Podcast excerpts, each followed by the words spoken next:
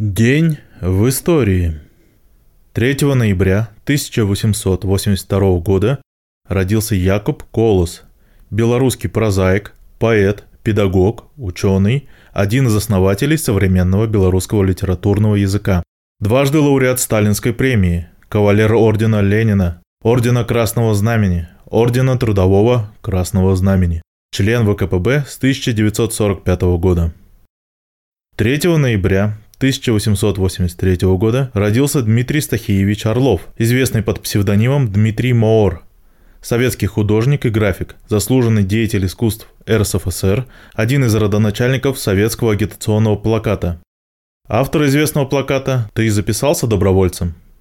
3 ноября 1887 года родился Самуил Яковлевич Маршак, советский поэт, драматург, переводчик и один из основоположников советской детской литературы – лауреат Ленинской и Сталинских премий.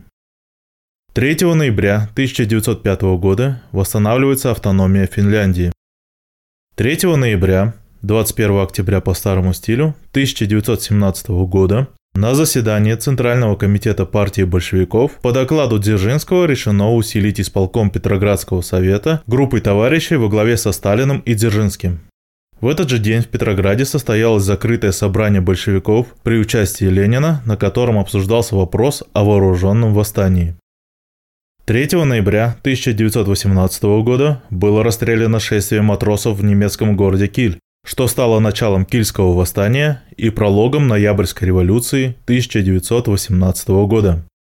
Кильское восстание 1918 года Восстание матросов военного флота Германской империи было спровоцировано приказом адмирала фон Шейера от 24 октября 1918 года, распорядившегося вывести обескровленный флот в море для последнего решающего боя с флотом Великобритании.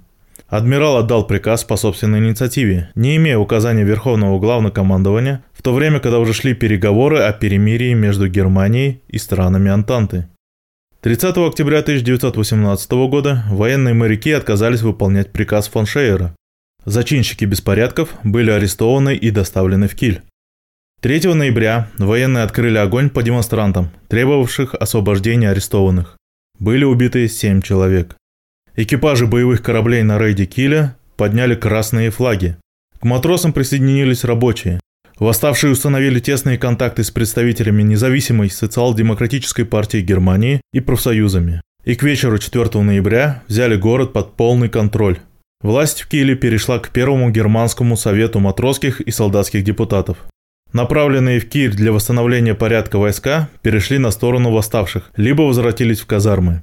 Прибывший в Киль, уполномоченный императорского правительства депутат Рейхстага Носке не смог повлиять на развитие событий, Совет направил своих представителей в другие города, что способствовало быстрому подъему революционных движений по всей территории Германии. Началом Ноябрьской революции считается восстание матросов в Киеле 4 ноября 1918 года. Кульминационным моментом – провозглашение республики в полдень 9 ноября, днем формального окончания 11 августа 1919 года, когда президент республики Фридрих Эберт подписал Веймарскую конституцию. 3 ноября 1939 года в Москве состоялось первое вручение медали «Золотая звезда» лицам, удостоенным звания Героя Советского Союза. За всю историю этой награды более 90% награждений приходилось на Великую Отечественную войну. 11 657 солдатов и офицеров получили медаль «Золотая звезда». Более 3000 из них посмертно. Большое количество награждений объясняется прежде всего массовыми проявлениями героизма советских людей. Звезда Героя Советского Союза никому не доставалась за красивые глаза. И опытные воины, и совсем зеленые мальчишки, вчерашние школьники и студенты не жалели жизни ради избавления Родины от фашистской заразы. Заслуженно получили медаль Героя Советского Союза и летчик Степан Здоровцев, протаранивший фашистский бомбардировщик в первую ночь войны и сержант Василий Кисляков, который в течение 7 часов в одиночку удерживал высоту от наступающих немцев, и Александр Матросов, закрывший своим телом вражескую амбразуру, и еще тысяча самоотверженных мужчин, женщин и даже детей, до последней капли крови, бившихся с коричневой чумой. После 1945 года медаль Героя Советского Союза вручался участникам корейской и афганской войн. 22 и 86 кавалеров соответственно. Также вплоть до 80-х годов продолжались награждения героев Великой Отечественной войны, которые в силу разных причин ранее не получили заслуженную награду.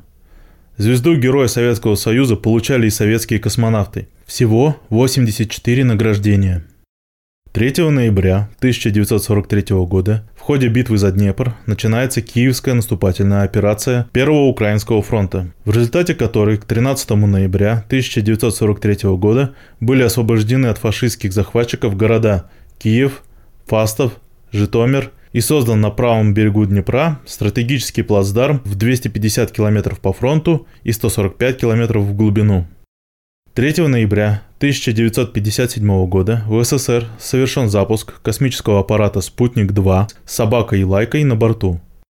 3 ноября 1967 года был пущен в эксплуатацию первый агрегат Красноярской ГЭС, первой электростанции на реке Енисей, которая входит в десятку крупнейших ГЭС мира. 3 ноября 1978 года подписание договора о дружбе и сотрудничестве между Советским Союзом и Социалистической Республикой Вьетнам. 3 ноября 1979 года в состав ВМФ СССР был принят первый в мире десантный аэроплан «Орленок», Высокоскоростное транспортное средство, летящее в пределах действия аэродинамического экрана, то есть на относительно небольшой высоте от поверхности воды, земли, снега или льда.